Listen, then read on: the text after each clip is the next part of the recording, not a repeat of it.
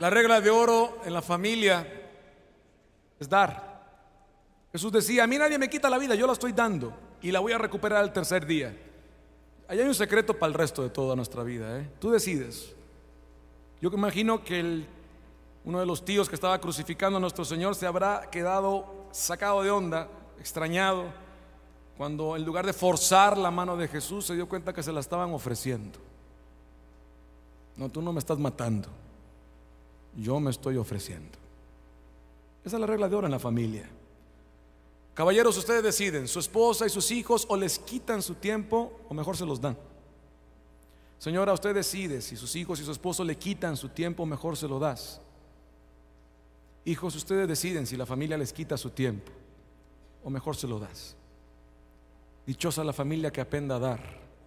Dichosa la familia que aprenda a dar, también aprenderá a pedir cuando sea necesario.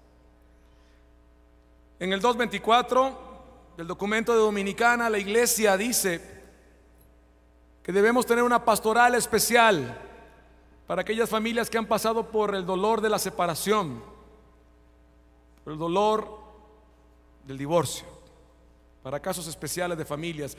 Yo, la verdad, a veces sí me quedo sacado de onda cuando veo algunos movimientos familiares que están abiertos a los sanitos, a los enfermos, no. Es como si un hospital te dijera, me vengo muriendo, pues busques aquí, no la atendemos pura gente sana. Y luego, eso se trata.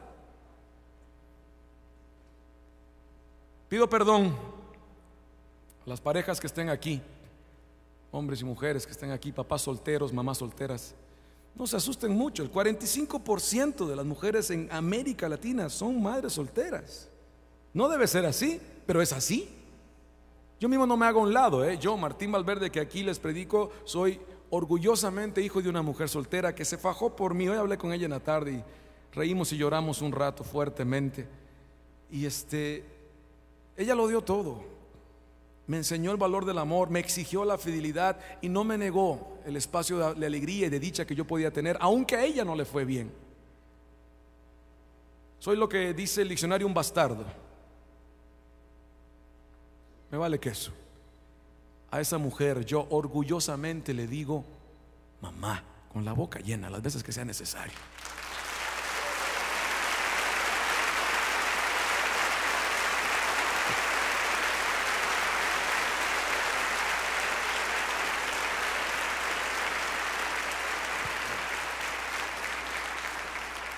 Esta canción tiene dos destinatarios. Primero, los hijos de padres o madres que han vivido separación o divorcio. Quedan en el medio del campo con la pelota y contra 22 jugadores. No saben qué hacer. Y un sentimiento psicológico que se desarrolla, mira, por más chiquitos que sean, ellos perciben, te guste o no, que algo anda mal. Y empiezan a desarrollar un sentimiento de culpa. Se sienten mal, se sienten culpables. Hoy quiero darte un grito del cielo, niño, niña, muchacho, muchacha, joven, jovencita, no fue tu culpa.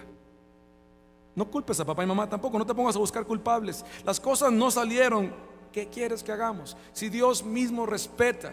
¿Dónde estaba Dios cuando papá y mamá se separaban? Ahí, ahí estaba. Pero no podía hacer nada, porque no obliga a nadie, porque no coacciona la voluntad de nadie, porque tal vez no se le consultó en el principio tampoco. Pero ahora Él puede rescatar lo que se pueda rescatar a ti. No fue tu culpa. Pido también eh, y ofrezco esta canción, papá y a mamá, a ti mujer y varón. Está bien, salieron las cosas mal, pero no alimentes la culpa. Ve, busca el sacramento de la reconciliación, acepta tu responsabilidad, pero no alimentes culpas. Dios no te acusa. No fue tu culpa.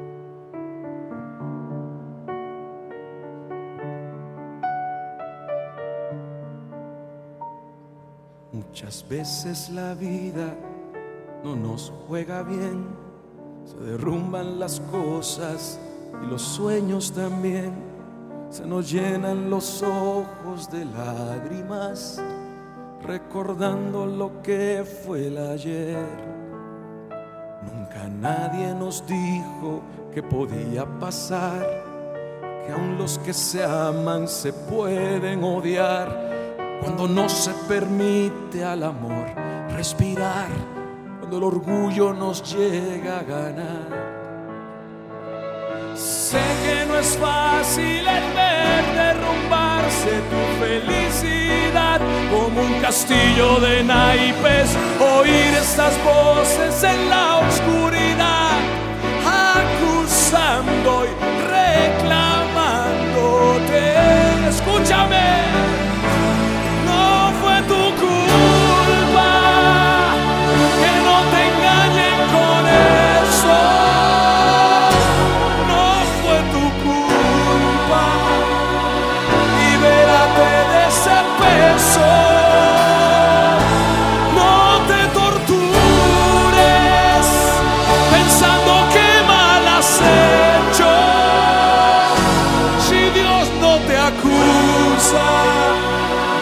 nadie más tiene el derecho. No fue tu culpa.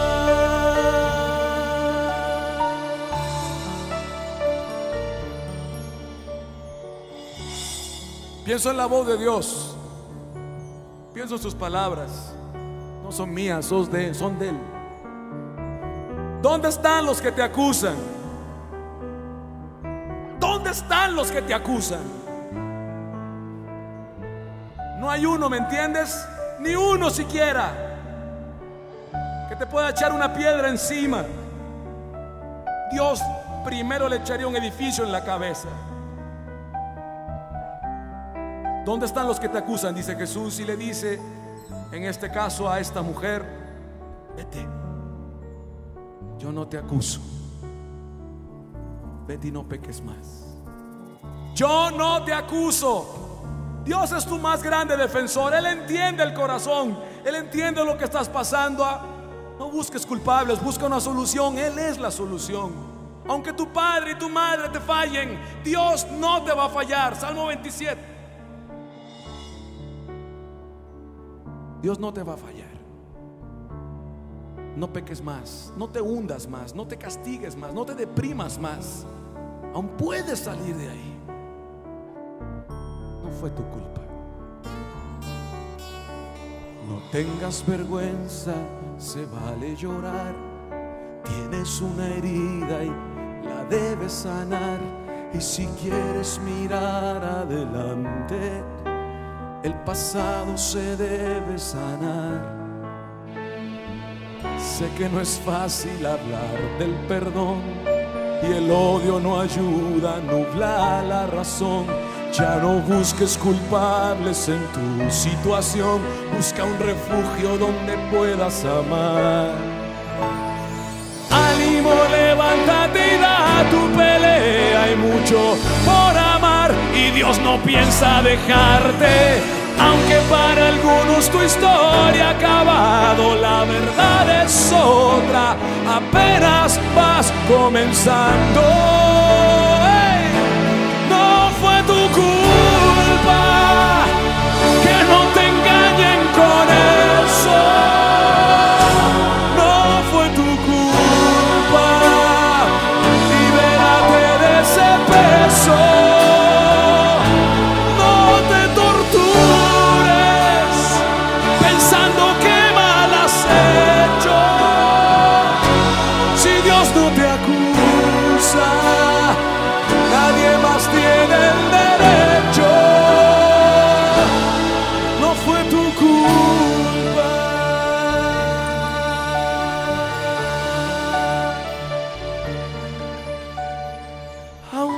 Tienes el chance de ser feliz.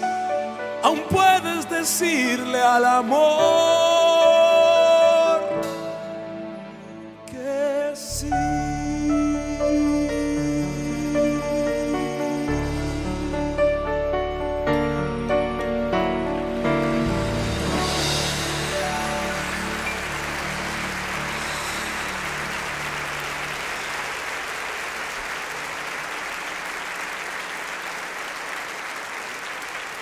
Apláudele al amor.